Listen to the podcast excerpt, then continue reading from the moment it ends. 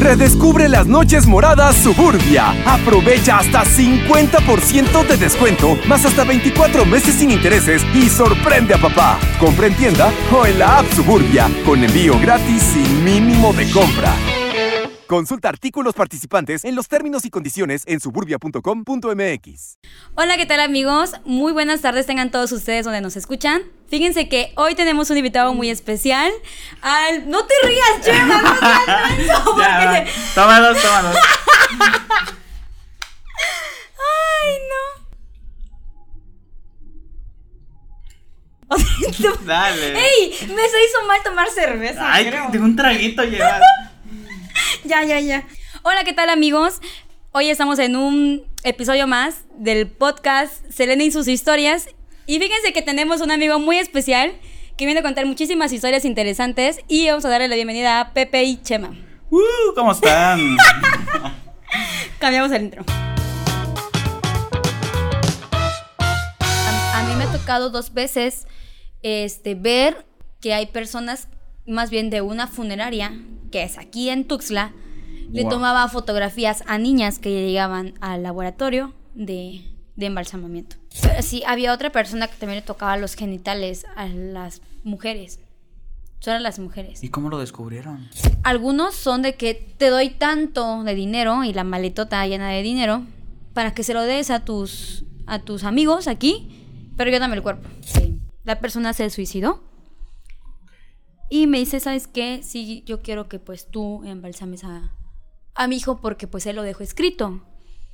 Entonces fue una cosa que a mí me llamó muchísimo la atención porque dije, ¿cómo que lo dejó escrito? Hola, Cel. Sé que no me conoces. Bueno, ya me conociste. Hola amigos, bienvenidos sean a un nuevo capítulo. Hoy estamos con la gran Selene, que todo el mundo ya la conoce. Todo, todo, todo el mundo. Sele, ¿cómo estás? Muy bien, gracias a Dios, bastante. bueno. Con muchísimo calor aquí todavía en Chiapas, pero, Calor. pero ya me. Queremos hacer un pequeño paréntesis de esos que tanto aman. Eh, yo le propuse a Cele porque le compré unos vasitos de calaverita. ¿De cráneo? ¿Es cráneo calaverita? Pues es un Este, ajá. Este, y resulta que cuando íbamos a grabar en la mañana no se pudo por ciertas. Íbamos a grabar ayer, no se pudo por una situación de, de Cele. Eh, Pero ya hoy, hoy- pues ya que vamos a grabar más temprano, pues ahora fue Chema, es que sucedió, le sucedieron cositas. y pues, choqué, cho- bueno, no choqué, me chocaron. chocaron. y entonces, este, Cele, pues me fue a alcanzar en teoría, pero hay un sol horrible. Y ya le dije, Cele, nos vamos a echar una cervecita porque está bien duro el calor. Así que nos disculparán. Así que nos estaremos tomando unas y ustedes pueden también. Tómense en una. su casita. Y bueno, me siento nuevamente muy halagado por tener una persona tan famosa aquí en el podcast. Cállate, Chema. Miren, cuando yo vine, este, sí como que tengo sentimientos encontrados ya ahorita, porque, de hecho, creo que voy a llorar.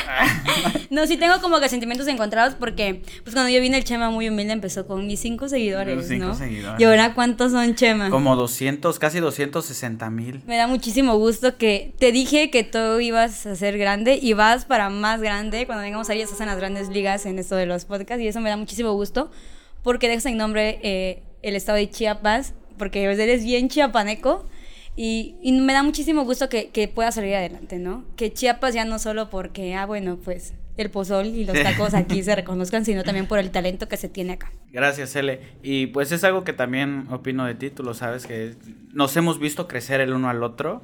Y yo tengo una sorpresa para ti porque ya, ya tiene rato que había recibido eh, un paquete, pero que no lo quería abrir. Bueno, sí, evidentemente lo tuve que abrir, pero que no lo quería exponer a- al público hasta que tú lo, tú lo expusieras.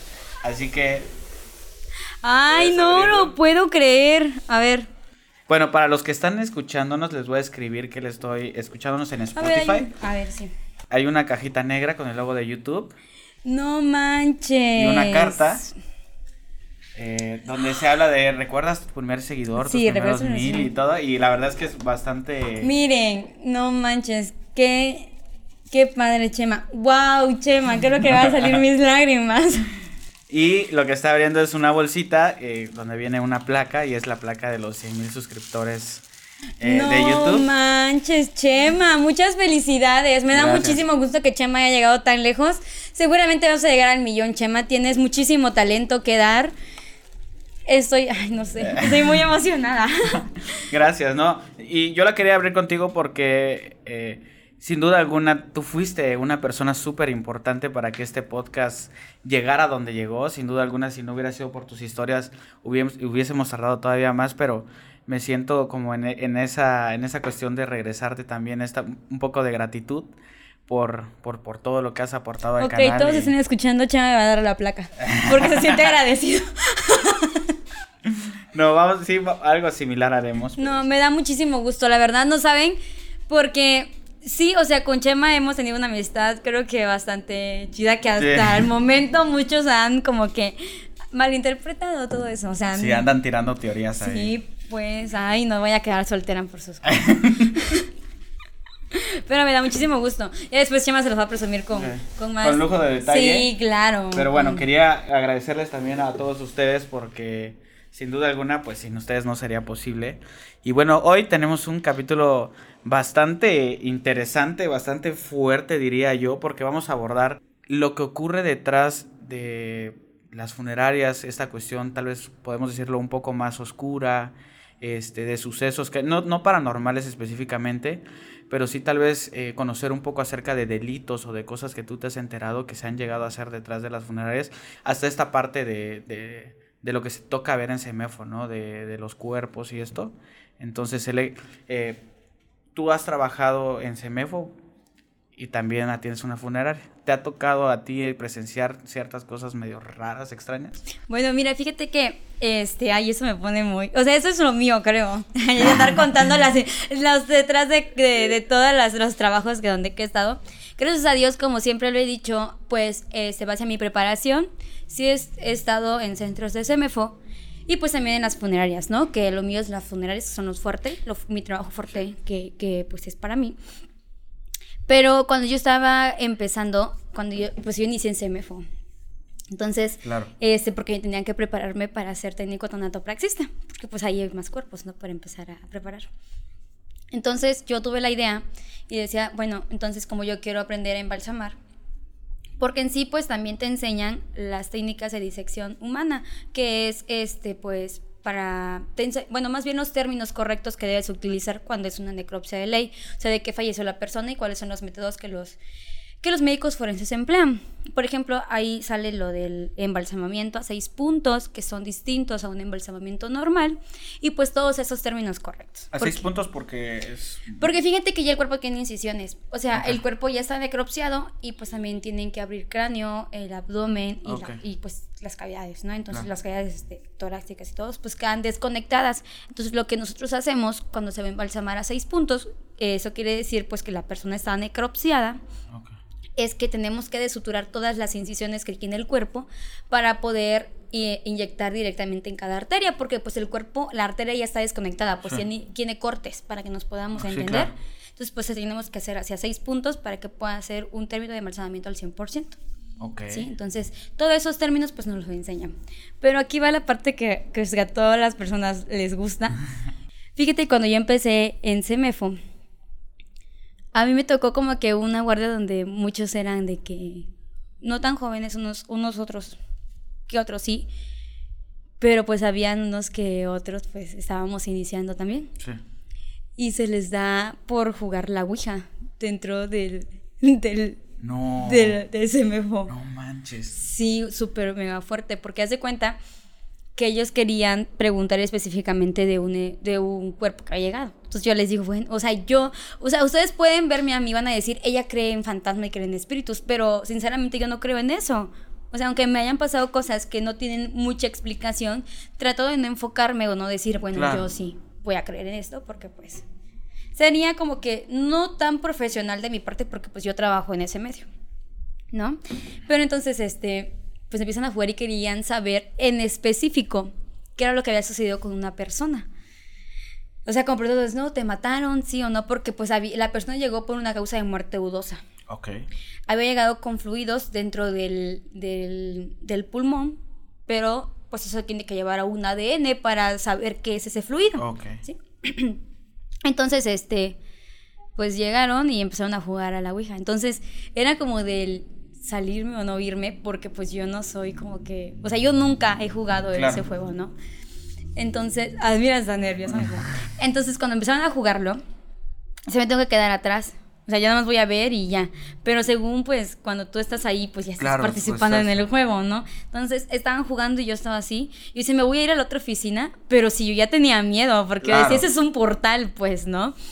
Entonces, tanto existe lo bueno como existe lo malo, me han inculcado en mi casa. Y yo creo que no soy tan curiosa en, eso, en ese tema. La No. verdad, yo sí soy muy respetuosa, pero pues sigamos con la historia. Entonces, empiezan a jugar la Ouija. Y yo me acuerdo que una de. O sea, que, que es, eso es mi amiga, ¿no? Empieza a decir, no, este, oye, te mataron. Y él se cuenta que donde tienen así sus deditos se empieza a mover solita, pues. Y dice, sí.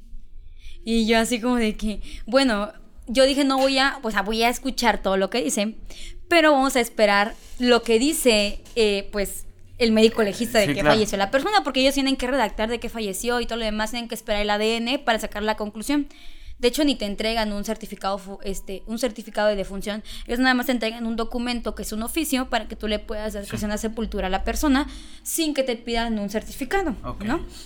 Entonces, pues ellos habían entregado ese documento a la familia, pero más bien no había una causa de muerte, o sea, de que haya fallecido. Ajá. Yo dije, bueno, estoy escuchando, pero sí yo tenía miedo, Claro, tenía muy ¿no? escalofrío. Entonces dicen, no, te mataron y dice, sí. Este, te ahogaron. Y la persona, este, dice, sí. Y yo así como de que, bueno, y ya yo platicando con una amiga me decía, "Ay", así como de que cállate, porque yo soy bien imprudente para hablar, chema. O sea, yo a la hora, por ejemplo, estando ahí media pregunta y en la ouija, cállate, y yo sigo preguntando. Entonces este, le digo, oye, pero ¿de quién estás hablando? Porque pues yo no sabía de quién era el cuerpo. Y me dice, no, es que tenemos, tenemos dudas de un, de un cuerpecito que, que llegó. Y yo, ay, pero ¿por qué? No, pues vamos a ver qué sale, así, ¿no? Ajá. Vamos a ver qué sale, lo trajo fulanita de tal. Entonces empiezan a preguntar cosas y, por ejemplo, el de te ahogaron, sí, este, te mataron y dice que sí. Y ya le preguntan, este, ¿quién fue? ¿No? En la, en la tabla. Ajá. Y la tabla empieza a recorrer las letras, porque son letras. Y dice, papá. Entonces yo me quedé así como de que, ok, o sea, yo me quedé muy asustada porque yo decía, o sea, si esto es real, el que puso la denuncia fue el papá. O sea, el que llegó a denunciar que había encontrado a la niña muerta. O sea, era una niña. Sí, fue el papá. Entonces yo me quedé así como de que, o sea, extraño, ¿no?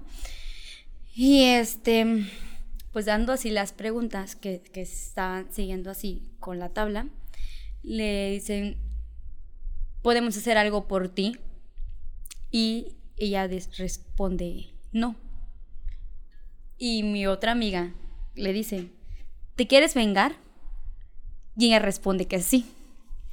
Entonces, cuando nosotros estábamos ahí, yo le digo, oiga, ya, o sea, ya, ya estuvo, o sea, ya no, creo que no es tan bueno que nosotros estemos haciendo eso porque si es un portal de espíritus, acá hay un chorro. Entonces, sí, sí, cualquier cosa puede sí, meterse ahí. entonces le digo, ¿qué tal y no es la misma persona? O sea, no, mejor ya. Y, y empieza mi otra amiga, no, que este, la última y ya, o sea, miedosa y que aquí me dice, pues vas a estar acostumbrada con eso. Yo, pues voy a estar acostumbrada a lo mejor a trabajar aquí, pero pues no a hacer cosas que no debo, o sea, porque también es como algo impropio, ¿no?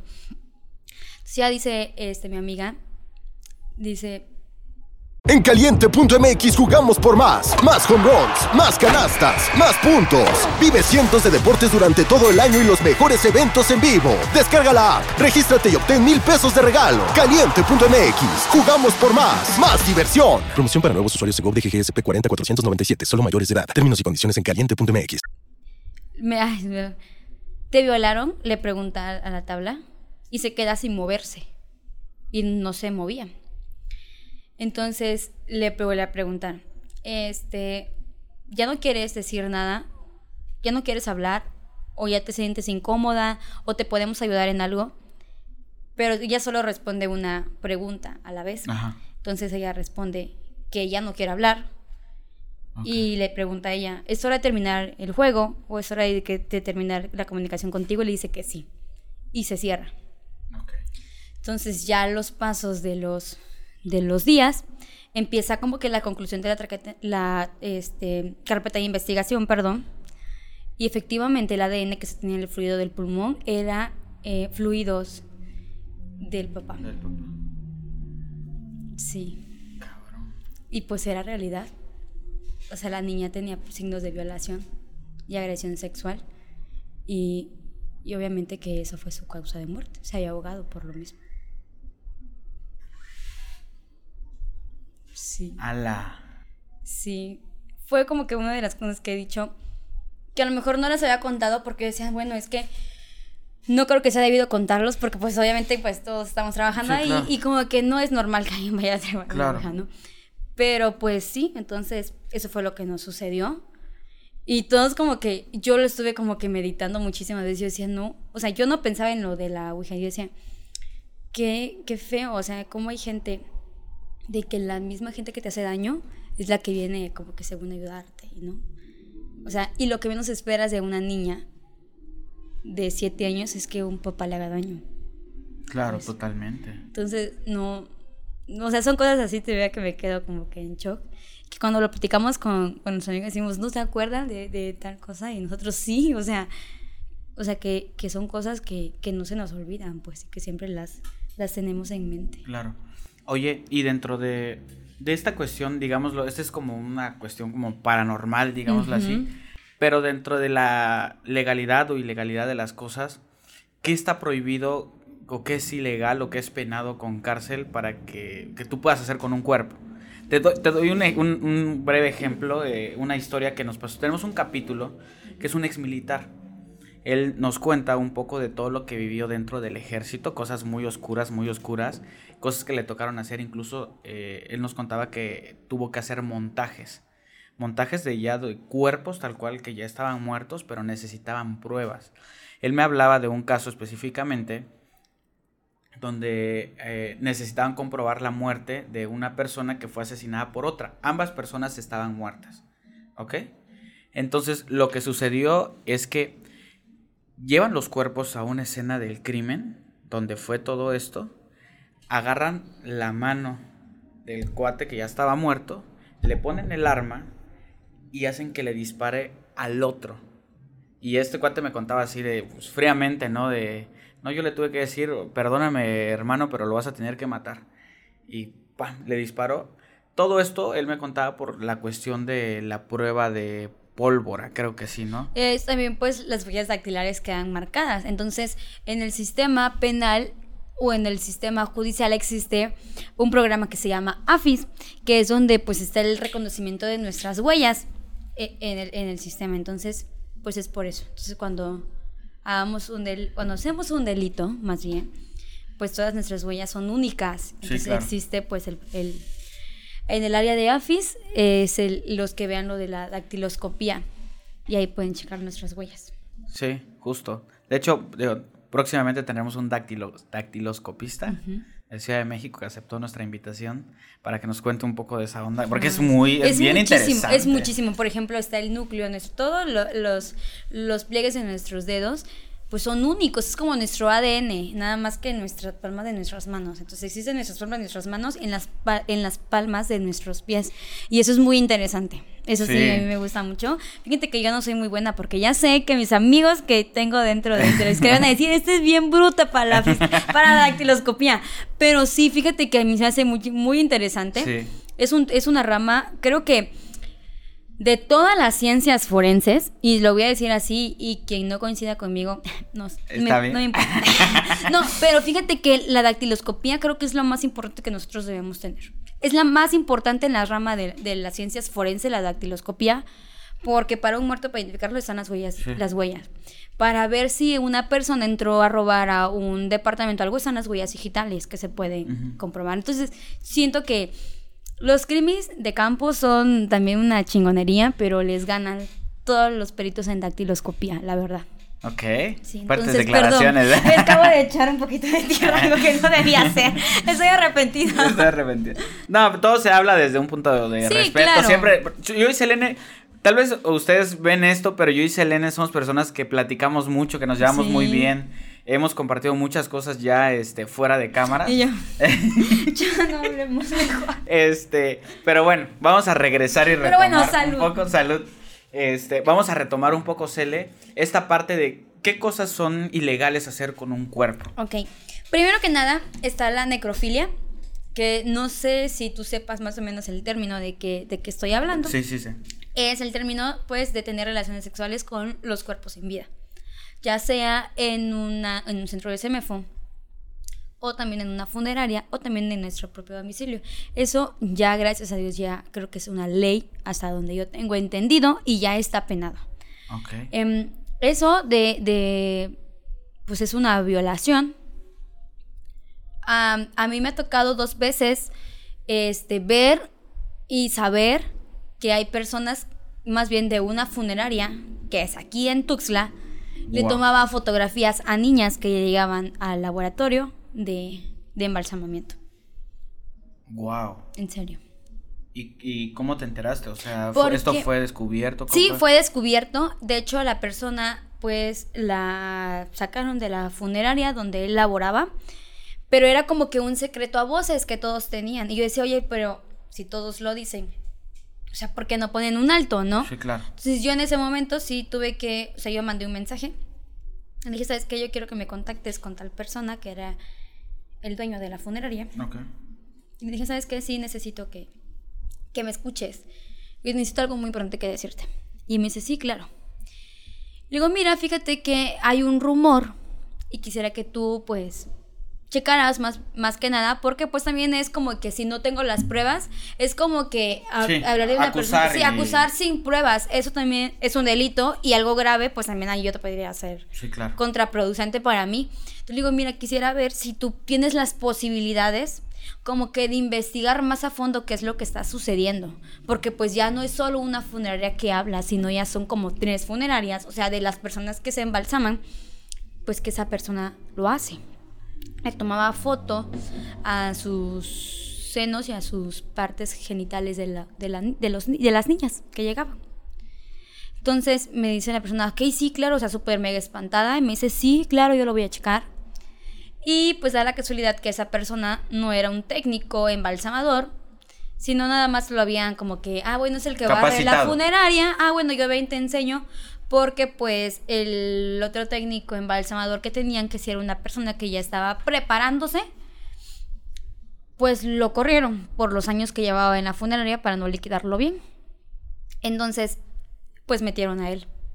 ¿Y qué te esperas de una persona que no tiene ética profesional y que tampoco tiene como que una educación más allá, pues? O sea, de que no hablo de que en su casa no se las dieron, claro que no. Porque pues yo creo que a lo mejor en casa nosotros nos educan de una forma súper mega espectacular los mam- las mamás y papás. Yo creo que damos todos por nuestros hijos y creo que vamos a querer siempre que sean los mejores. Pero pues ya somos uno como persona y cómo nos vamos formando, ¿no? Entonces podemos tener... O sea, no porque el Chema me diga tómate una cerveza, yo le voy a hacer caso al Chema, sino porque también a mí me gusta la cerveza. no, entonces ya es como uno toma nuestras Claro. propias decisiones. Y pues esa persona obviamente como que no tenía buena, buenos, buenos indicios para empezar Claro. de cómo trabajar, ¿no? Ya te- Another day is here, and you're ready for it. What to wear? Check. Breakfast, lunch, and dinner? Check. Planning for what's next and how to save for it? That's where Bank of America can help. For your financial to dos, Bank of America has experts ready to help get you closer to your goals. Get started at one of our local financial centers or 24 7 in our mobile banking app. Find a location near you at bankofamerica.com slash talk to us. What would you like the power to do?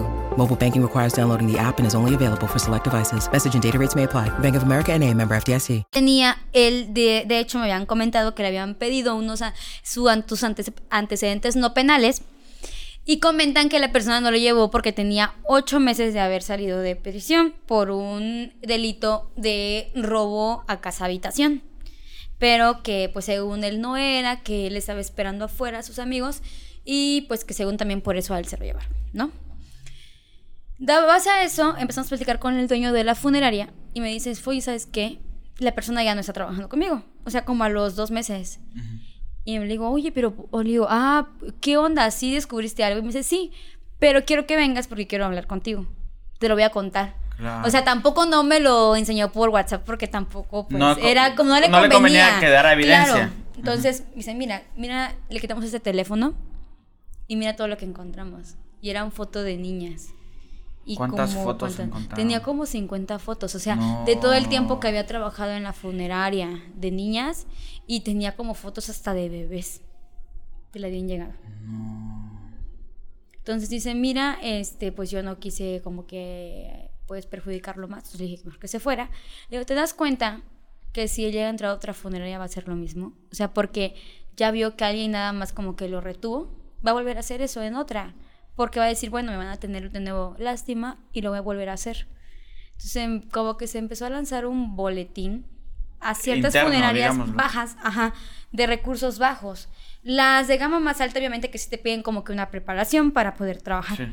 Pero las gamas más bajas es como de que, bueno, o sea, yo quiero que me trabajen a mí, pero no puedo pagar mucho. Entonces ahí es donde Claro. aprovechan a contratar personas. Ok. Entonces, es, ahí fue donde empezamos a hablar de esa persona para que pues no lo pudieran contratar.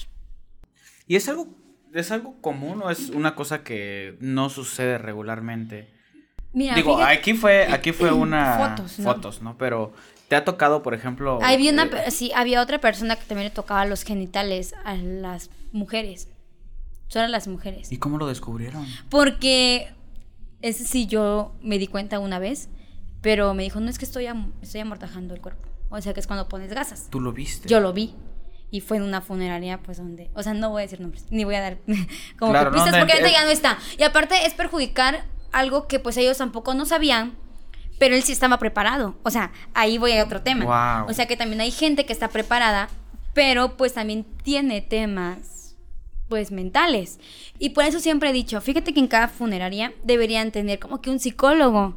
Y cada que tengan que tr- contratar a una persona para estos temas, deberían tener a alguien preparado que pueda analizar también a la persona que va a trabajar con ello. Porque son personas pues que ya no se quejan, literal que ya no se quejan, que ya no responden, que ya no tienen como que el poderse defender. Y pues es una familia que te está dando toda la confianza, o sea, el mil por ciento de tu confianza están depositando en ti, ¿no? Y pues ese es un abuso que lastimosamente se da en la parte y en la mayoría de México. O sea, no solo aquí. Ok. Se da, o sea, y no solo en México, o sea, es internacionalmente este Claro. suceso. Pero yo creo que eso sí es como que siempre he dicho que cuando tengas la oportunidad de decir algo, siempre o lo digas cuando tengas que escuchar muchas personas, porque de este hecho sí quisiera hacer un llamado, un llamado como que de atención a todas las funerarias, funerarias, servicio médico y todo lo demás que tengamos que tratar con pacientes que también van a llegar a un estado de inconsciencia, como que sí es importante también tratar con su ver qué más hay tiene de su de sus mentalidades, porque no muchos lo hacemos y como te decía, las funerarias por ganar un poquito más ellos y pagar menos a las otras personas, pues contratan a cualquier persona. Ok. Y pues nosotros no nos damos cuenta de quién estamos depositando nuestra confianza. Ok. Y oye, ¿y cómo te diste cuenta tú? O sea, él te dijo, no, estoy haciendo esto, esto, Sí. pero luego, ¿qué, ¿cómo sucedió? Lo que pasa es de que yo en ese lapso, sinceramente, este, pues era de agarrar los servicios y darlos, pues. O sea, es que me llegó un servicio porque yo estaba como que, ah, ¿te acuerdas que te- bueno, en los podcasts anteriores había contado que yo sufría de los riñones. Bueno, que Ajá. sufro más bien. De hecho, ves que hace unos poquitos días volví a recaer Sí. con los riñones. Ah, y ahorita el urólogo, pues se le te estoy yendo con Excelente. pero Es es, agua, es es agua. es agua, es agua de tamarindo. El chiste está que, este, eh, en esos, en esa temporadita en que yo estaba trabajando, Ajá. Pues yo no estaba pudiendo como que cargar mucho, muy pesado, no podía entrar a, a oler, este, pues aunque yo tenga mi, mi, mis mascarillas industriales y todo lo que tú quieras, pues de todas maneras filtra un poquito Es el aroma. fuerte. Sí, es muy fuerte. De hecho, hasta arde en los ojos, por eso hay que utilizar los lentes para que no te vaya. Claro. Aparte de que cuando tú estás haciendo incisiones, pues también te salpica un poquito la sangre a veces, pues eso te protege los ojos. Entonces, fíjate que yo como que entraba como que de repente a supervisar a la persona. Pero a mí ya me habían contado que me, me decían, ¿sabes qué? A mí me gusta mucho como pues tú embalsamas porque pues tú les hablas con cariño. O sea, no eso no tiene nada que ver que afloje el cuerpo ni nada, estoy hablando de otras cosas. O sea, yo mis sentimientos me da por hablarles. Entonces a mí me gusta mucho cómo embalsamas porque pues tú, este, pues les hablas, lo- los, los cambias bien y todo lo demás. Es el respeto, el amor que Es se la da a tu parte trabajo. humana, sí. ¿sabes? O sea, se valora. Entonces, este, le digo, pues eso a mí me nace hacerlo. Me dice, es que fíjate que fulano de tal, casi estoy así de sacar el nombre, fulanito de tal, pues cachetea a las personas y les dice, oye, te estoy dejando bien bonito. Y les pega. Y yo, ¿cómo? Le digo, pero ya le han dicho al encargado o al supervisor. No, no, no, la verdad no le hemos dicho. Y yo, ay, no, en serio. Y les dije una expresión un poquito elevada. Dije, no, qué poca tiene. Entonces, yo como que empecé a ver ahí cosas extrañas.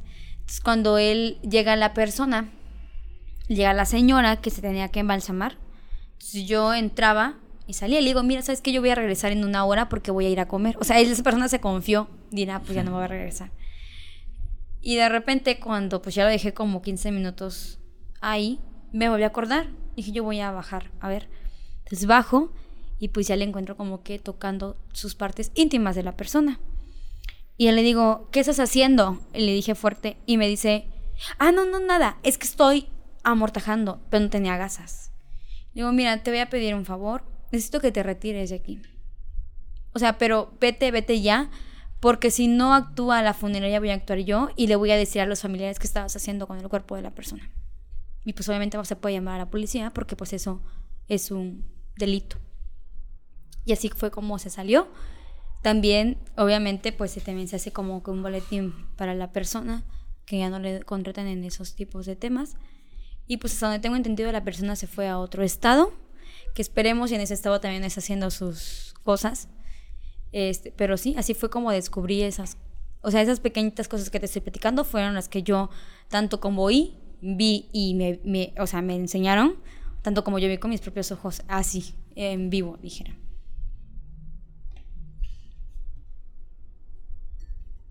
Güey, no manches. Qué fuerte. La verdad es que me, me, Yo siempre. O sea, pienso a veces de, de qué vamos a platicársele. Tus historias. no manches. Sí. Wow. Qué fuerte. Sí, yo por eso siempre recalco mucho. O sea, no crean que yo lo digo como que para fastidiar. O sea, de que diga, es que tienen que tener gente profesional, gente preparada, o sea, gente que, que tiene que pasar por, por filtros para poder trabajar en esto, sino es por las cosas que se ven y se escuchan. O sea, o que tú mismo ves, pues. O sea, que tú estás trabajando en el medio. Oye, ahora va a haber sin duda alguna una preocupación de parte de todos nuestros escuchas de decir, bueno, ¿cómo garantizo, cómo sé que la funeraria donde voy, este cumple de alguna manera eso o, o, cómo yo podría decir, digo, sería muy complicado decir, ah, esta, aquí no, hay, no va a haber bronca, ¿no?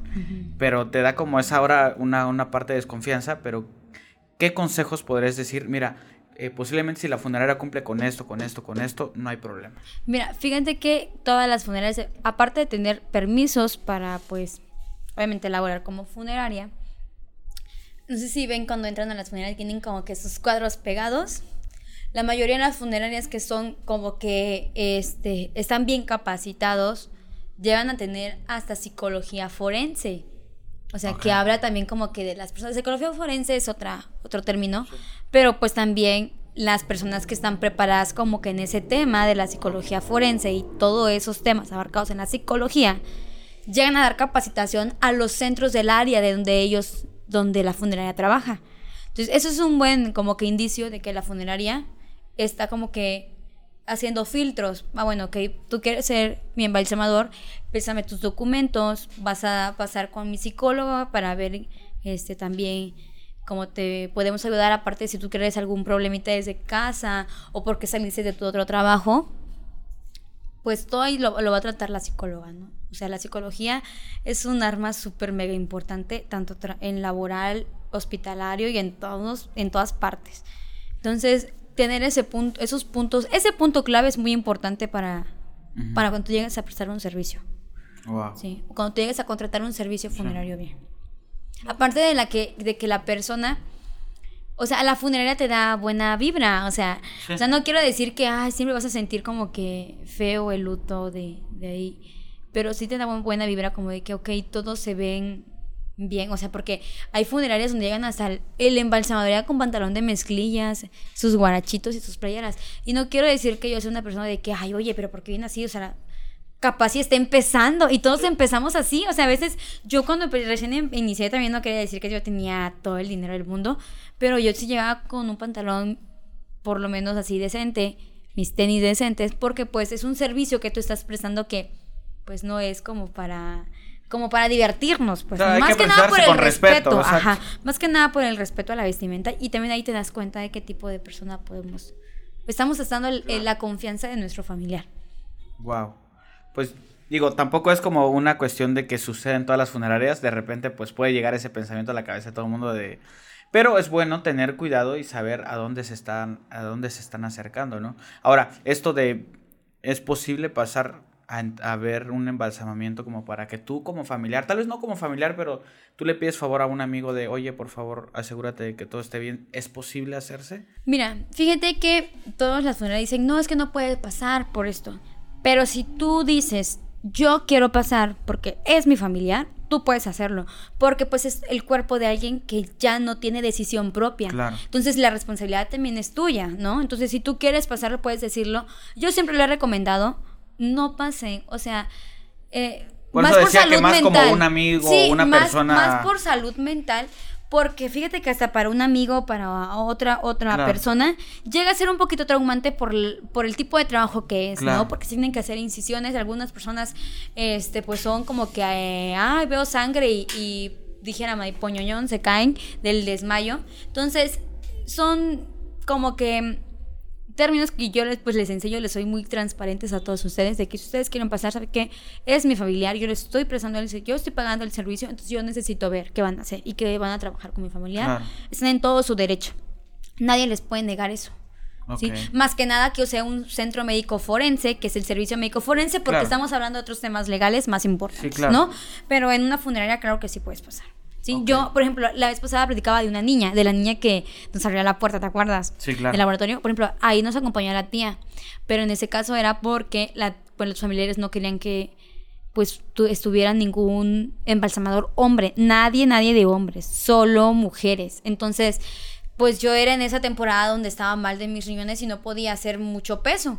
Entonces yo nada más le decía, yo voy a, o sea, tenemos técnicas como para mover el, el cuerpo, sin que nos pese mucho, pero pues de todas formas iba a ser como que el movimiento. Entonces le digo, ¿sabe qué?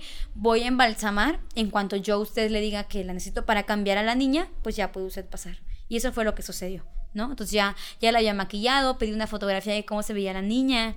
Eh, se le pusieron su besito de primera comunión. Le pusieron sus cositas porque tenía como que un mes de haber hecho su primera comunión la oh, niña. Entonces, todos esos temas no es porque yo diga, ah, es que está, ella dice que está mal pasar y dejó pasar a alguien, no, pero todo tiene su porqué, claro, pues no, o sea, no, no es porque pues yo quiera, pero sí yo sí les recomiendo que no pasen, más por su salud mental. Siempre que creo que es bueno como que recordar a la persona feliz, o sea, porque de una u otra forma, un ratito les voy a enseñar una carta que, que aquí la tengo. De una u otra forma la persona creo que está descansando y ya en ese lugar donde están, pues ya también no hay ni sufrimiento, no, sienten nada, ¿no? Entonces, esa como que esa parte creo que debería confortarnos un poquito. Claro, totalmente. Oye, Cele, y dentro de esta parte de ciertas cuestiones, este, pues de, ilegalidades, ¿hay otro tipo de cosas que están prohibidas hacerse con los cuerpos? ¿O te ha tocado? Digo, yo estoy como en mi cabeza pensando eh, que se roben los cuerpos, este, eh, no sé, yo de repente en algún momento escuché que una familia que movió un cuerpo arriba de un taxi para llevarlo de Tuxtla a Tapachula. Look, Bumble knows you're exhausted by dating. All the must not take yourself too seriously and 6-1 since that matters. And what do I even say other than hey? well, that's why they're introducing an all new Bumble. With exciting features to make compatibility easier, starting the chat better, and dating safer. They've changed, so you don't have to. Download the new Bumble now. Y que lo llevaban ahí como si estuviera vivo.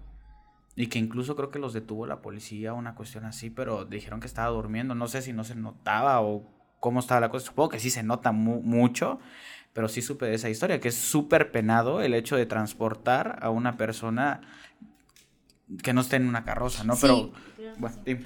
Ok, sí. Bueno, ya corta de Chema. ya, Chema, ya, ya, te, ya te entendimos. Ya, ya. Quieren escucharme a mí, entiéndelo. Ay, perdón. Te, te, escucho, Chema. No, no, no. No, no, no. No, fíjate que eso sí también es una. Este, es algo ilegal. Por eso también, cuando muere una persona de un hospital, tiene que sacarlo una funeraria en carroza. O sea, tú no te lo puedes llevar en tu automóvil a velarlo donde en alguna funeraria o en tu domicilio. Tiene que llegar una funeraria para poder llevárselo en un ataúd. Porque también eso es un tema tanto legal como de salud, porque salubridad se lo pide, porque pues el cuerpo ya tiene infección o bacterias que están soltando, entonces hay que resguardar, más por la salud de los, de los demás, De los habitantes. Entonces por eso es la cuestión de que está penado o está, este, más bien monitoreado por salud ese tema de transportar cuerpos, porque también tú no sabes si el cuerpo que están trasladando no lo van a querer como para u otra cosa ilegal, ¿no? Entonces, por eso nos lo piden que una funeraria lo transporte. Ok. Oye, y por ahí cuando platicábamos, ya tiene un rato, hay mucha gente que te ha contactado a partir de todo lo que hace. La gente te, ubica desde hace mucho tiempo antes, pero te ha tocado cierto tipo de personalidades como narcotraficantes, este... Eh, dentro, por ejemplo, ya dentro de la parte como de Semefo, te ha tocado, me imagino, embalsamar en muchas ocasiones a narcotraficantes, bueno, eh, hacerle las necropsias. Y en ese tipo de casos hay, hay alguna situación de que esa misma gente presione para que se diga ciertas cosas o no, o hay algo que altere el hecho de que sea un narcotraficante el que se está necropsiando. Sí, claro.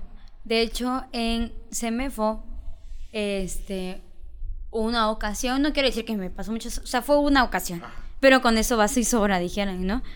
Eh, como aquí sabe, Chiapas ahorita pues está en un tema muy importante de inseguridad, pero en otros estados ha estado desde hace muchísimo tiempo más en el norte. Entonces, pues allá llegan y no te dicen, oye, ya estará mi familiar. O sea, ya cuando escuchas un chorro de camionetas que que se están estacionando y de que, bueno, era alguien pesado en el tema del narcotráfico que se tiene aquí. No más cuando llegaban con proyectiles de bala. Y pues sí, efectivamente, algunos son de que te doy tanto de dinero y la maletota llena de dinero para que se lo des a tus, a tus amigos aquí, pero yo dame el cuerpo.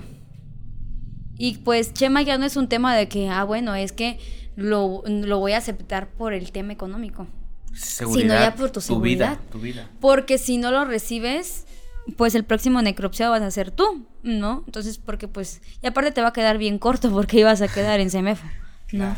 Entonces era como de que, pues, llévatelo, ¿no?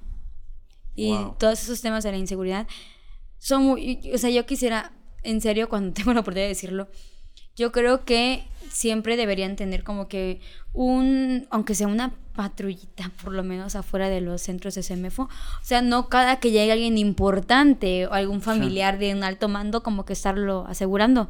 Deberían de asegurar a sus propias, propios trabajadores que tienen ahí, que pues, como siempre he dicho, no cualquier persona es un especialista en esa rama, pero sí cuidar, cuidar su integridad, ¿no? Porque pues, si tú vas a un centro de CEMEFO, nadie va a ver una patrulla afuera. claro. nadie. Sí, es como trabajar en un banco sin seguridad.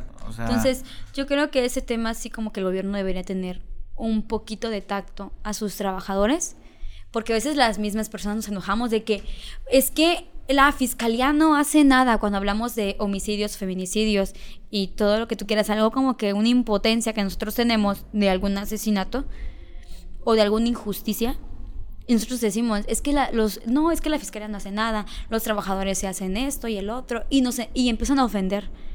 Pero no sabemos más allá qué hay, porque a lo mejor el, el trabajador no es. Entonces, ese sí es un tema muy importante, la seguridad de las personas que trabajan en esos medios. O sea, nadie se salva. O sea, a lo mejor y también corre peligro la persona que puso una, una denuncia, pero también corre peligro la persona que te está ayudando a poner esa denuncia. Y nosotros no lo vemos de esa forma. ¿no? Ok, y me imagino que el hecho de que ellos se quieran llevar los cuerpos es porque quieren poder velarlos sin la preocupación de que van a estar monitoreados por la policía y que puedan llegar las personalidades que tengan que llegar. Y aparte de eso, porque pues no, no tienes como que un un este una conclusión de que falleció la persona, porque se supone que llegan al, en el anfiteatro de Semefo para, saber, de, que falleció. Entonces, obviamente que pues ahí ahí salen todas las las evidencias de un delito, ¿sí? Y más si la persona es conocida, pues ya no se dan cuenta si eso no es la persona que falleció. ¿A ti en algún momento te ha tocado embalsamar personas, digámoslo así, no sé si sea la palabra correcta, pero por algunas muertes curiosas, raras, extrañas. O sea, que hayan muerto por algo que digas, ¿cómo, cómo se murió por esto? O una necropsia, no sé. Sí, por ejemplo, pues yo soy el auxiliar técnico necropsista, o sea, ya no soy como tal el que determina la causa Claro, de muerte. claro, claro. Pero en mi sistema funerario, donde yo sí puedo decir, bueno, esa persona viene aquí, yo ya sé, sé mis términos. Una, la, creo que la que le gana, la primer lugar que lamentablemente sucedió, pues fue la del niño que yo embalsamé cuando falleció de un infarto. Del niño de como de 7 de siete a 9 años Sí. tenía el niño, que ya, pues ya pasaron añitos, ya casi no me acuerdo. El niño fue como de que tengo, hasta la fecha, tengo mis dudas. Y todavía lo cuento y digo yo, ok, o sea, pero no entiendo, o sea, no entiendo cómo un niño puede infartarse, ¿no? La segunda es de una señora que ya era de la tercera edad, pero según sus hijos no se habían dado cuenta que la persona había fallecido, pero tenía una enfermedad. O sea, digo como que pongo entre comillas porque pues yo no sé la realidad de un, del antecedente. Tenía una enfermedad que pues ella lo tenía, como siempre he dicho, tú le puedes pagar al médico, ¿sabe qué? Falleció mi familiar, puede venir a llenar mi certificado de defunción. Así, ¿cuánto me cobras? De mil a mil quinientos pesos, ok. Pues están cubriendo un delito por mil, mil quinientos pesos, ¿no? Entonces sí, lo firmo, pongo aquí las causas de muerte, llegas a la funeraria, ¿sabe qué? Mi familiar falleció aquí en casa, pero ya tenía un antecedente. Aquí está el certificado de defunción donde me lo firma el doctor. Y tú lo ves y, ¿qué haces? O sea, es realidad. Sea, sí falleció de esto porque pues ahí está el seguir la firma de un doctor que le está acreditando. Entonces esa señora había, este, pues según fallecido de la enfermedad que tenía y no se habían dado cuenta, pero los vecinos habían comentado que los hijos lo dejaron sin comer a propósito a la señora, o sea, para que ella se muriera, porque querían recibir la herencia de la señora. Entonces, pues la señora, pues las, los curiosos, como se logra decir, o sea, las personas que te dan la información sin que tú se los pidas, pues ellos llegan y dicen, este, ¿saben qué? Pues la señora pues no tenía ninguna enfermedad, o sea, ella no sufría de eso. Tú la veías en la carnicería, en la verdulería comprando y eso sucedió. Entonces el chiste está que dice, vino a vivirse una de las hijas con ella un tiempo y le estuvo dejando bajo llave. Entonces la señora murió como que sin comer y deshidratación. Más no había fallecido de eso. ¿No? Entonces, pues tú qué haces? Y supuestamente que decía la... que había fallecido de un infarto y que la persona sufría de hipertensión desde hace veintitantos años. Me acuerdo porque pues son datos que siempre he tenido curiosos, que de hecho tengo hasta foto de los certificados. Siempre le tomo fotografía porque yo los, los, los imprimo. Ese es un buen tip que les voy a dar a las funerarias. Cada que les llegue el certificado, sáquenle muchas copias y ustedes guarden su- en sus expedientes de las personas que pues llegan a, a hacer y tómenle una fotografía cuando ustedes vayan a, trans- a, a trasladar a la persona, si lo van a llevar a su funeraria, tómenle una fotografía de cómo tú recibiste el cuerpo y cómo tú lo entregaste. Y pónganle una grapita o algo así en un expediente, porque eso les va a servir que cuando se descubra algún delito, que pues lamentablemente sea un delito, haya, la persona había sido por un delito, y la persona es, este, pues es, inhumada, o sea, la vuelven a desenterrar para averiguar y sale con que sí fue un, un homicidio, pues ustedes se pueden defender, bueno, la persona que me dio este certificado, que tengo la copia, yo la persona la recibí con esa fotografía y yo la entregué. Pues ya es un for- una forma de como que de respaldo que tú tienes, Claro. también de proteger tu integridad, ¿no? Ok. ¿Y el estado del cuerpo de la señora sí reflejaba de alguna manera esa cuestión del hambre? Pues de- estaba deshidratada. Sí estaba o sea, estaba, se veía, o sea, se miraba como que ya estaba en un estado de descomposición avanzada la señora. O sea, ya como que Dejaron pasar Sí, tiempo para Sí, que- claro, o sea, por eso te decía que ella está en estado de Ah, descomposición cuando se encontró. Pero sí, en su refrigerador pues no tenía nada de comida. No tenía ni un garrafón de agua, ni una botellita de agua, la señora dentro de la casa. Entonces yo por eso como que dije, bueno, yo sí soy muy observadora cuando llego a los domicilios. Soy por eso cuando pasó lo el- la época de pandemia, yo me daba cuenta hasta de los medicamentos que tenían para ver si era este para el, El tratamiento COVID. del COVID. Entonces, yo soy muy observadora cuando llego a, a un domicilio a traer un, un cuerpo. Y yo sí, o sea, algo sucedió porque pues si no tiene comida, o sea, cuando una persona está enferma, pues obviamente que tú tratas como que de atenderla. Claro. Algún me ha tocado que cuando fallecen en, en, en su domicilio, me toca ver hasta sus vasitos con agua que tienen como que en el buró, al lado de la cama, y le quieren una frutita, o sus jarabitos y sus medicinas. La señora no tenía nada de eso. ¿Y ese tipo de muertes se investigan después? Pues si una, un familiar de ellos pone la denuncia, claro que sí se investiga. ¿A ti te ha tocado en algún momento poner alguna denuncia o, des- o- o querer ponerla por lo menos? Una vez, pero pues yo no era familiar y me faltaban pruebas para una carpeta de ¿Cuál investigación. era tu teoría? Pues era, la persona se miraba como que con un- una... ¿Cortada? No, se miraba como que la habían asfixiado con un, un lacito. Pero pues decían que la persona se había caído y que se había este, golpeado la cabeza y que eso mismo provocó pues que quedara inconsciente y ya se dieron cuenta pues que ya no tenía signos vitales. Pero la persona tenía como que el surco. Surco se le llaman a los... Sí. Tenía un surco muy marcado, que de hecho tengo todavía en mi otro teléfono, tengo la foto, porque yo lo presenté, le dije, ¿saben qué? Dicen que la persona falleció y me dijeron, ah, pues es que lo tiene que poner la denuncia a un familiar o tiene que venir con más pruebas. Y yo, ok, ¿no? Ok. Entonces son temas de que, ay, sí como que me, me- a veces me, estre- me estresan y, y me duele porque como que también ya entra como que el tema familiar, o sea, no Sí. vemos más allá pues de las muertes. Sí, ¿no? y fíjate que aquí entra un tema que a mí se me hace siempre muy fuerte, que es el hecho de, bueno, esto es lo, lo que mencionas al principio, es teorías de que posiblemente la familia estuvo involucrada en la muerte. Pero ya después de que un familiar murió, ¿alguna vez te ha tocado ya sea asesinatos o tragedias dentro de funerales?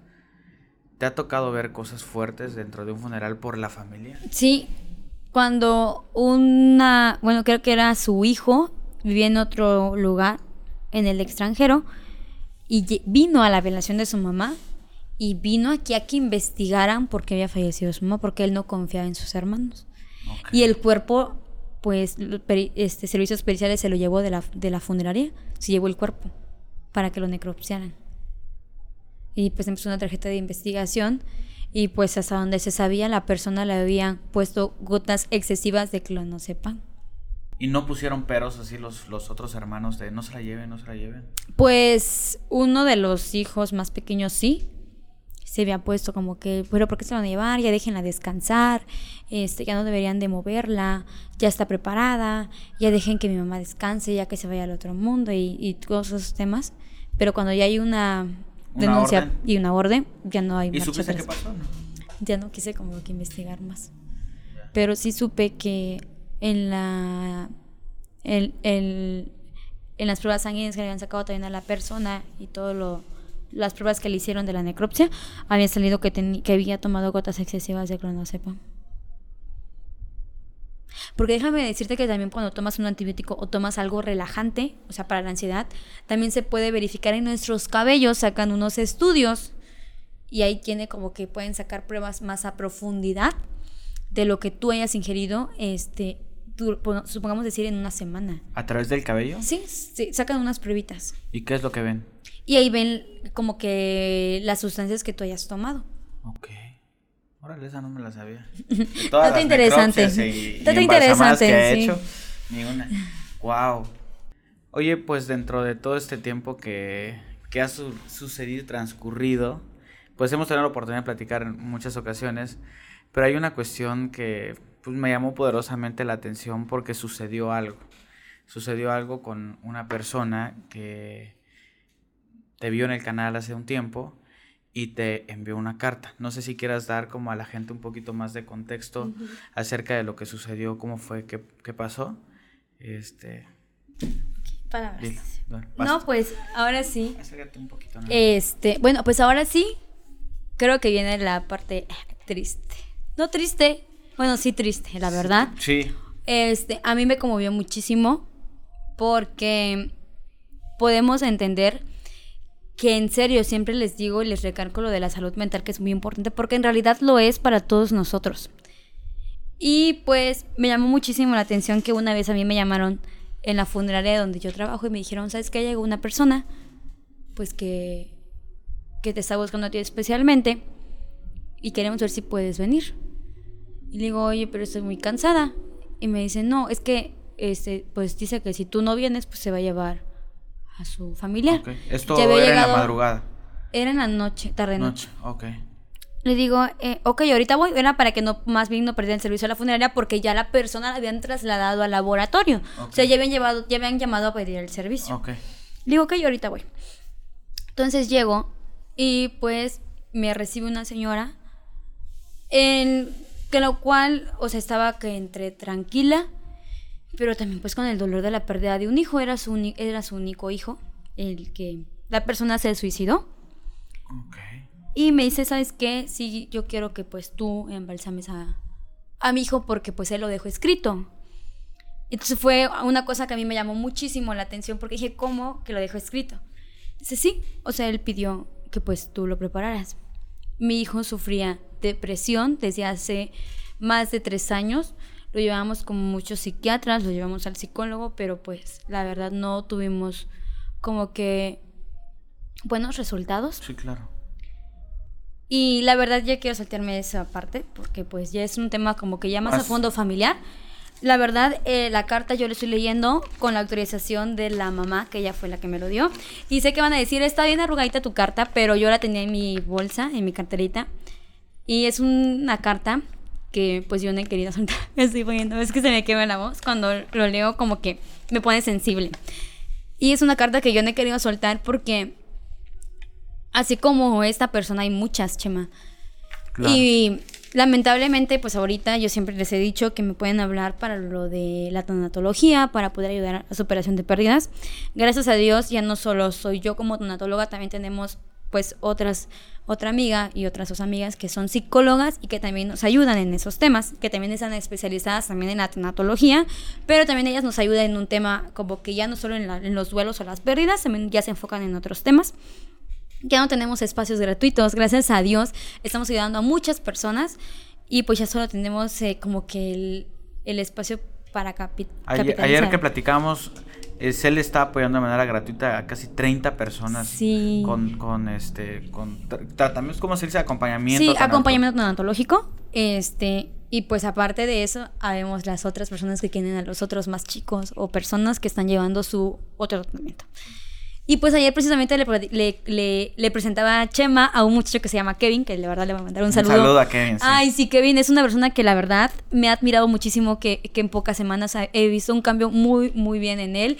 Me da muchísimo gusto que, que es una persona con metas y propósitos y que tiene mucho potencial, o sea, lo veo con mucha seriedad. De hecho, le decía a Chema, mira Chema, este, este Kevin... Ah, porque me lo presentó, Se ¿eh? lo Me- presenté en una terapia. Entonces le presenté a Chema y le digo, Kevin tiene más madurez que tú Sí, yo. que él y yo juntos. Sí, lo creo, sí lo creo. Entonces, bueno, voy a proceder a leer la carta. Que esa persona, la señora me la entregó ya después de haber embalsamado. No me lo dijo al momento. Me dijo, ¿sabes qué? Es que mi hijo lo pidió. Y pues ya tuve que como que apoyar en el embalsamamiento. Cuando terminé, al momento que iba ya a hacer el pago de la funeraria, me dijo, ¿sabes qué? Te voy a entregar una carta que mi hijo te dejó. Ok. Esa lo encontraron cuando pues él se había suicidado. Le encontraron la carta eh, ahí en su laptop. Ok. Y dice la siguiente. Ay. Hola. Y pone como que unas, Carita unas de- caritas. dos puntitos Dos y un- puntitos y como que un paréntesis. Un paréntesis. Hola, Cel. Sé que no me conoces. Bueno, ya me conociste. Y pone, soy tu fan de tus experiencias. Eres muy bonita y amigable. Mi nombre es Román. Ay, perdón. Es que sí me pone muy sensible. Pero mi familia me dice Romy.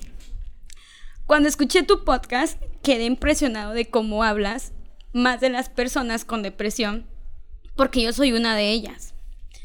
Eso me llevó a que me conocieras. Te envío mensajes por redes. Ay, no, perdón. Pero es de comprender que te llegan muchos y pues obviamente no leas el mío. Solo era para saludarte y decirte que eres muy bonita y muy profesional. No sé cómo Pepe y Chema no se han enamorado de ti y pone otra vez como que esos dos puntitos y el paréntesis de como de un emoji de carita. Cell sigue ayudando a mucha gente.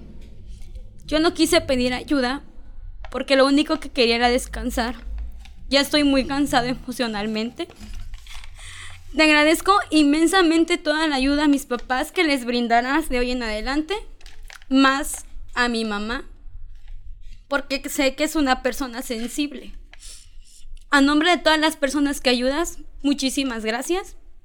Te mando saludos, tu amigo y admirador Romy. Esta fue la carta que me dejó, pues, la persona que me buscó en, la, en la funeraria. Y te lo juro que como que esa es mi motivación de todas las veces que yo doy terapia. Como que era como, no sé, no, no tengo palabras para explicar mis sentimientos porque, porque es un muchacho que a lo mejor yo no lo pude ayudar o yo no lo hubiera podido ayudar por, la, por el gran desgaste emocional que tenía, pero yo creo que con otras personas que sí son más profesionales se hubiera podido llegar a hacer algo y me da mucha tristeza porque ese muchacho apenas tenía 19 años. Siento que tenía mucha vida por delante y donde quiera que esté, con las palabras que me dice, siento que es una, persona muy, muy humilde, buena, muy humilde. Y yo siempre le voy a enviar muchísimas bendiciones porque él me impulsa a ayudar a mucha gente. Y gracias a él, ahorita estamos ayudando más de 30 personas con lo del apoyo tanatológico. Hay personas que necesitan psiquiatras y medicamentos y pues, pues la verdad, sinceramente yo los doy con muchísimo gusto para no llegar a más suicidios hasta ahorita. Qué fuerte se le... Qué fuerte tú, no, no, no, te lo, te lo juro, no. Yo vi el Lola y la carita y ya desde ahí ya... De hecho, yo a Chema le había contado. O sea, yo a Chema se lo conté, pero no le dije, Chema, eso dice la carta. Sí, yo le pedí que no me la leyera. Pero desde sí creo que Chema se dio cuenta desde que le dije, sabes que me dejaron una carta, yo ya estaba muy sensible. Porque decía como, o sea, la gente a veces se ata. Y de verdad, miren, yo siempre he dejado como que el número de contacto abajo. O sea, si yo no les contesto por mensaje, o sea, yo me sentía muy culpable al principio porque decía, a lo mejor y y la verdad ya encontré como que el inbox de, de la persona. Sí, ya lo encontré, o sea, me dediqué a buscarlo toda una noche. Y le quiero dar muchísimas, o sea, en vez de que él me agradezca a mí, yo le quisiera dar muchísimas gracias a él, donde quiera que esté. Que gracias a él, muchas personas ahorita como que están recibiendo el apoyo que, que deberían y que deben tomar necesario. Y la verdad eso sí como que me ay no, me pone me puso me pone muy sensible porque es como que volver a recordar pues, la verdad, donde yo lo, estuve trabajando con él, yo decía, es un chavo bien joven. O sea, yo no había leído la carta y decía, estaba bien joven. Soy súper Y siempre digo, ajá, este, lo empecé, empecé a trabajar, pues la velación y todo. Y te lo juro que yo no podía como que llegar, o sea, yo no, no llegué al otro día como que a, a despedir, porque no podía, chema, o sea, me sentía muy sensible. Porque... Me río de nervios, te lo juro. Me siento... Y pues obviamente él nos vio en el capítulo de aquí de Pepe y Chema. Wow. Cele, yo, yo te quiero decir algo. Cuando tú. Hubo una vez que una persona que me escribió a través del canal y que le mandamos un saludo. Ella me escribió a través de un comentario de necesito ayuda. Eh, mi hija se murió y, y necesito que, alguien me ayude, ¿no? Entonces yo le dije, oye, los comentarios que alcanzo a leer, ¿no? Oye, este, escríbeme por Instagram, me escribe por Instagram. Y ya fue que la canalizamos con Cele. Y pues Cele me la presentó en la primera, en la primera ocasión. Y se los juro que yo cuando la, la, conocí, ella estaba con los ojos llorosos, este, se veía muy, muy triste, muy, muy mal platicamos con ella en su momento cuando vayamos a Ciudad de México, pues la vamos a invitar a comer, es una promesa que le... a bailar. A bailar, a bailar y a comer. Y este... Y a la semana siguiente se le, me la volvió a presentar. Como a sus dos sesiones, creo. Como sí, era, habían pasado como dos sesiones. dos o tres sesiones después. Y la cara de ella era otra, totalmente era otra. Era una mujer que no dejaba de sonreír, este, que estaba empezando a afrontar sus problemas y a solucionarlos. Y la verdad es de ahí Cele a mí me dio como... Dije, qué bonito, no... Nunca había tenido la oportunidad de ver todo el cambio que tu trabajo puede hacer. Y esto lo digo por, por diferentes situaciones. Una, eh, en la medida de lo posible, Cele, como te lo comenté ayer, vamos a tratar de aportar todo lo que sea necesario para que estas terapias psicológicas puedan llevar a, llegar a personas que realmente lo necesitan. Aquellas personas que puedan financiarlo o pagarlo, con toda confianza también se pueden acercar a Cele. Y también todas aquellas personas que, este, que lo requieran, eh, que requieran apoyar o donar. Cele no me, yo sé que Cele me va a ver con cara de odio. Sí, Cele va a ver con cara de odio. Pero de verdad, yo he visto el cambio que están haciendo. O sea, yo he visto cómo se le está transformando la vida a, personas. Y esto no lo, voy a contar, pero una vez yo estaba platicando con Cele y eran, casi no había dormido, estaba trabajando. Y le digo, oye, ya vete a dormir, es tarde. Y eran como las 5 de la mañana. ¿En serio? Y me dice, no, porque a las 7 tengo terapia y si me duermo ahorita ya no voy a poder, este... No voy a poder. Ya no voy a poder darla.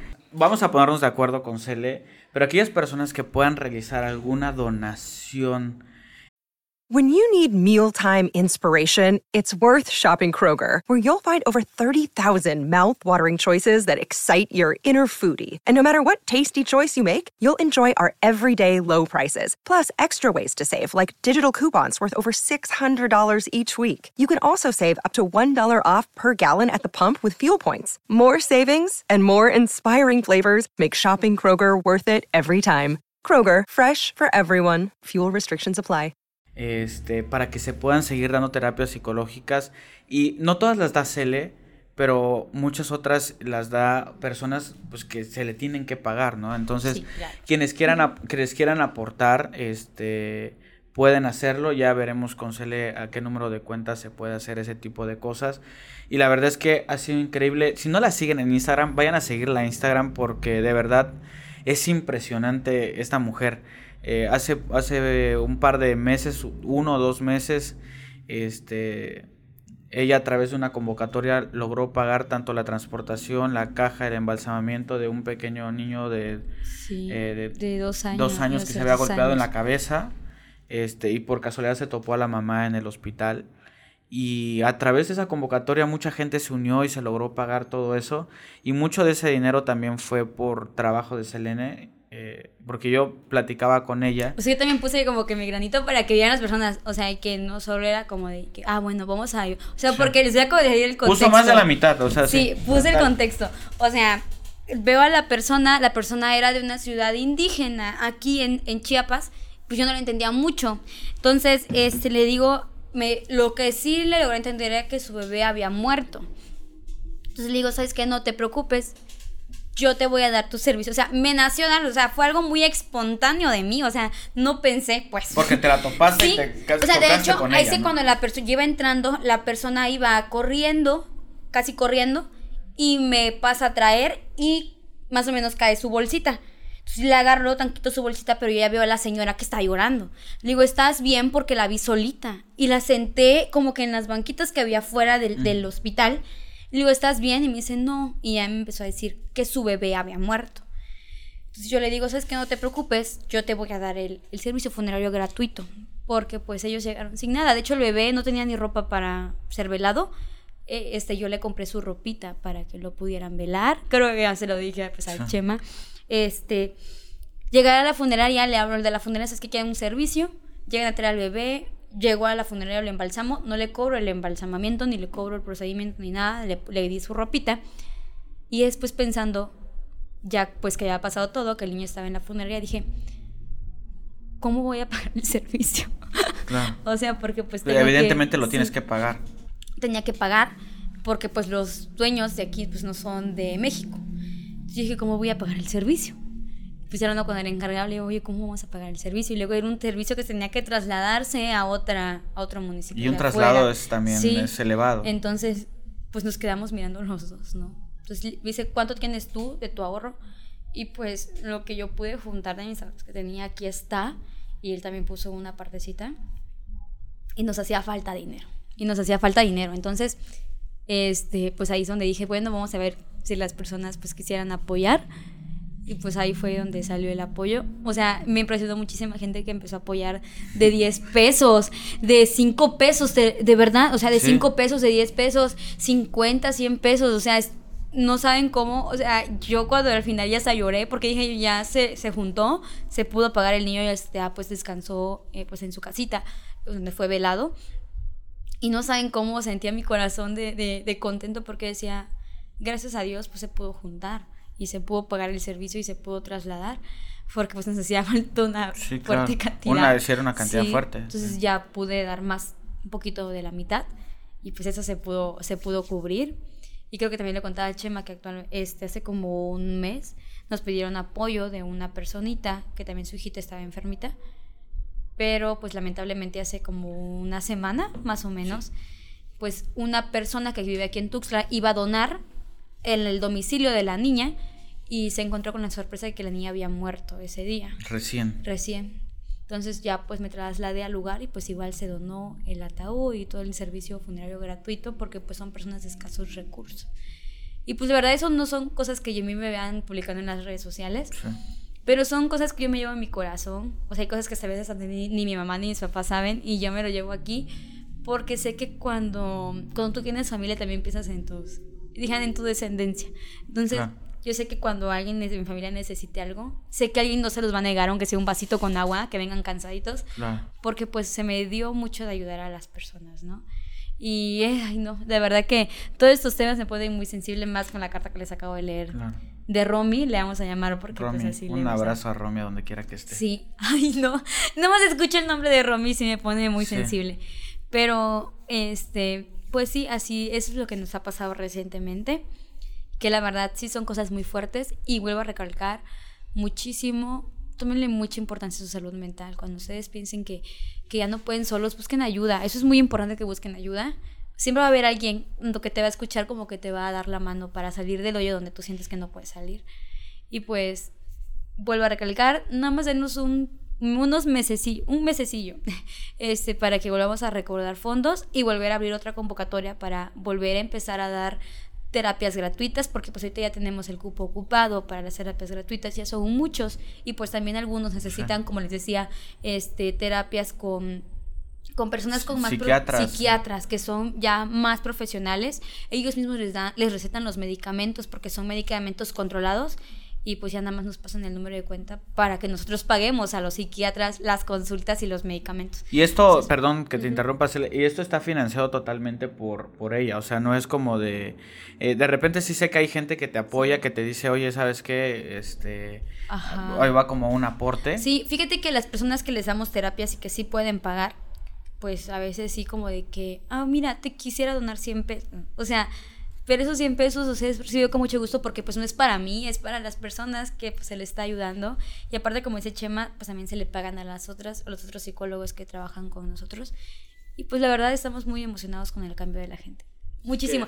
A Kevin te lo presentaba. O sea, Sí. Kevin era un, un niño que la verdad sí, o sea, se va a llevar muchísimo tiempo en terapia, pero creo que ayer lo viste y, y Sí. a mí me sorprende muchísimo. Kevin Más feliz que nosotras. Sí, de verdad, Kevin me impresiona, me, me impresiona mucho y sé que también va a llegar lejos. Cuando vengan a ver, ya soy invitada también de Kevin, ya no del chama.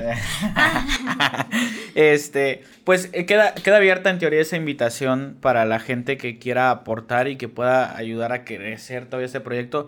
De mi parte, Cele, pues yo me comprometo también a, a aportar ahí de, de mis ahorros y de mis cosas para que esto siga creciendo porque eh, sin duda alguna sentí algo muy bonito cuando tú me presentaste por primera vez a una persona que, que estaba saliendo de ahí, que la sacaste, que yo vi de dónde venía. Y pues no tengan pena en acercarse. En, eh, si tal vez se le tiene muchos mensajes, yo no tengo tantos, pueden escribirme a mí y yo los Sí, puedo también canalizar pueden, también pueden hablar con Chema. Ay, muchísimas gracias, Chema. Sí, pueden hablar con Chema y ya Chema, pues tiene mis seis números, este. Eran españoles, no es cierto, nada más. Uno tengo para volverme loca, nada más, a veces ando mandando mensajes. Pero Chema tiene mis contactos y con muchísimo gusto, pues ya él me canaliza con, con ustedes y pues ya empezarlos a ayudar, ¿no? Ok, así que pues queda abierta esa invitación y pues eh, no sé si hay algo pendiente por agregar. Regularmente siempre la gente dice que hagamos los capítulos más largos, pero me gusta. Me gusta dejarlo así. No me, no me gusta hacerle caso a la gente. no, ya, ya dije que le voy a cambiar de gente a amigos, pero se me va todavía. Es que aquí en Chiapas como, eh, la gente, la gente, la gente. Ajá. Entonces- o como, es que por ejemplo aquí decimos mucho el vos. Entonces a ustedes no les podemos decir, hey vos. Ahí vas. Colocho. Es como argentinos, pero no, Sí. más de acá del, del- Pero más aquí así como que barrio, pues el Ya. Hermosa. Entonces, no, sí, fíjate que, que fíjate que este, pro- este, este episodio me gustó muchísimo.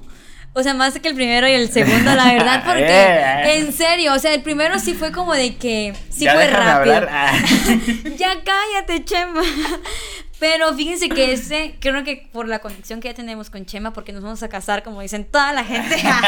no, por toda la conexión que tenemos ya de amistad que tenemos con Chema, pues se ha hecho una como que una conversación más fluida. Sí. No sé, más bonita. Y por ejemplo, eh, también a mí el podcast me ha abierto muchas, muchas cosas. Por ejemplo, el de ayudar a personas que pues yo Claro. nunca, neces- nunca pensé ayudar. Claro, pues vamos a ver de qué forma eh, poder ayudarlo. Digo, al principio, la neta, no tenía ni en qué carro. Yo, yo, yo le yo lo vi, yo lo vi. ¿De dónde? ¿De dónde salió? Yo Pero- le invité su, su primer agua del Chema. No, pero este, en la medida de lo posible, gracias a Dios, como ha crecido este canal y ahora ya tenemos la oportunidad de poder hacerlo, Sí. ya lo vamos a poder hacer, lo vamos a poder hacer de manera abierta y entonces eso me da mucho gusto que, que se pueda hacer Cele, porque sin duda alguna, te, te lo digo y te lo digo de todo corazón, me ha tocado conocer personas que ayudan a personas y, o grupos o fundaciones.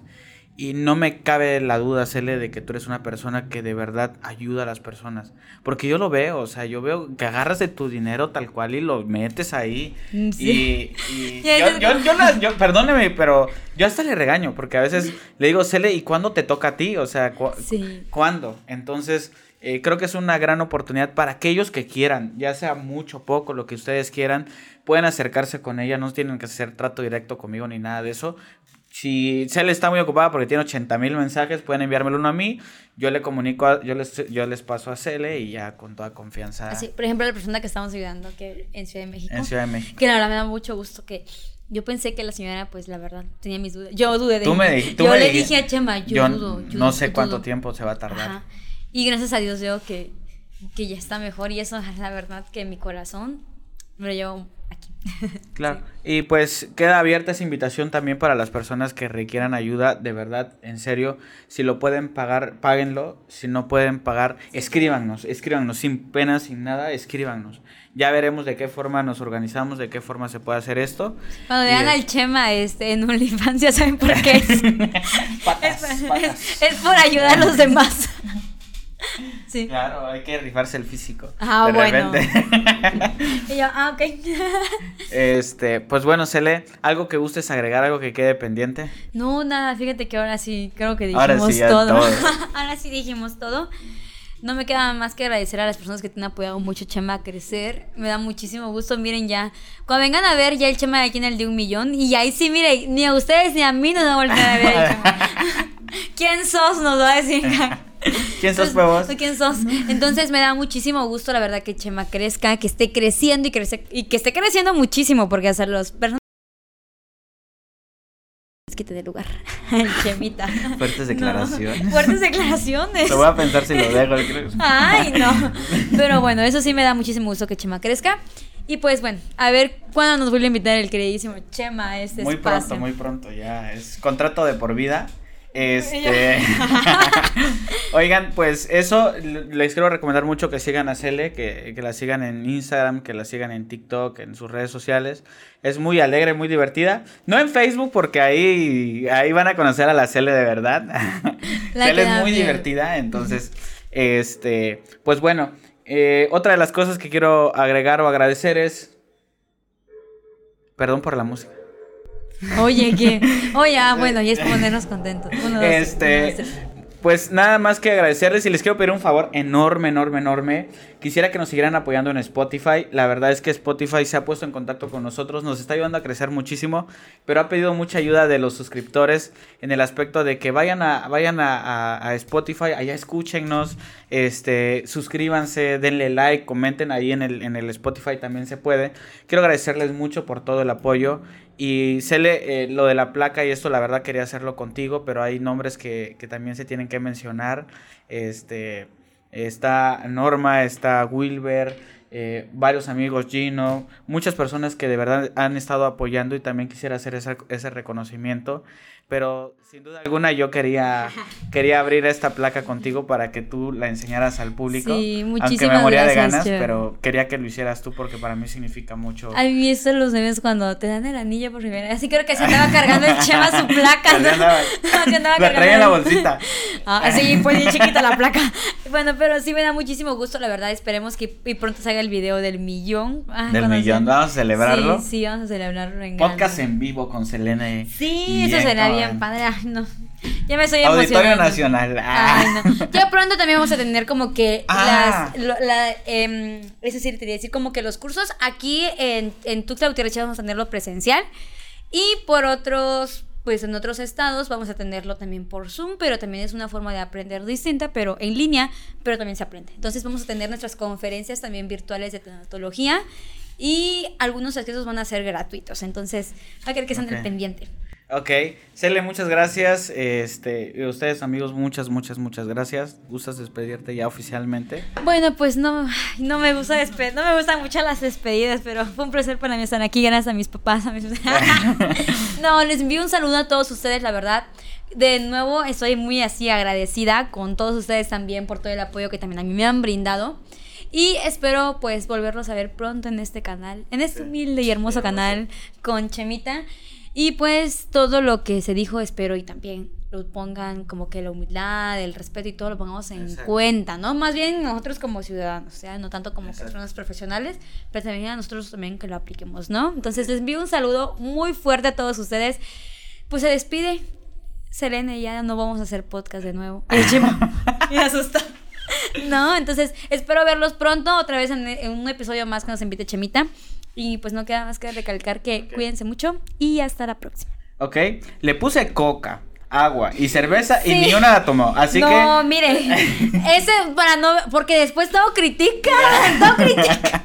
Ese ya voy ahí como a la mitad y este ya va aquí. Bueno, no se preocupen, ahorita apenas se corte y. Y ahorita, no, ahorita es que no me quiero ver tan así como que borrachita, pues. pues amigos, muchas gracias, les mando un abrazo, ya saben, síganos en Spotify, Eh, gracias por sus comentarios, por todo, eh, y pues nos vemos en un siguiente capítulo con la gran Selena Guillén, la, la famosísima Selena Guillén. Con el famosísimo Chema. Sí, yo- más o menos, más o menos, más o menos. Ahí voy. Ahí voy. Y nos vemos en un siguiente capítulo. Hasta luego.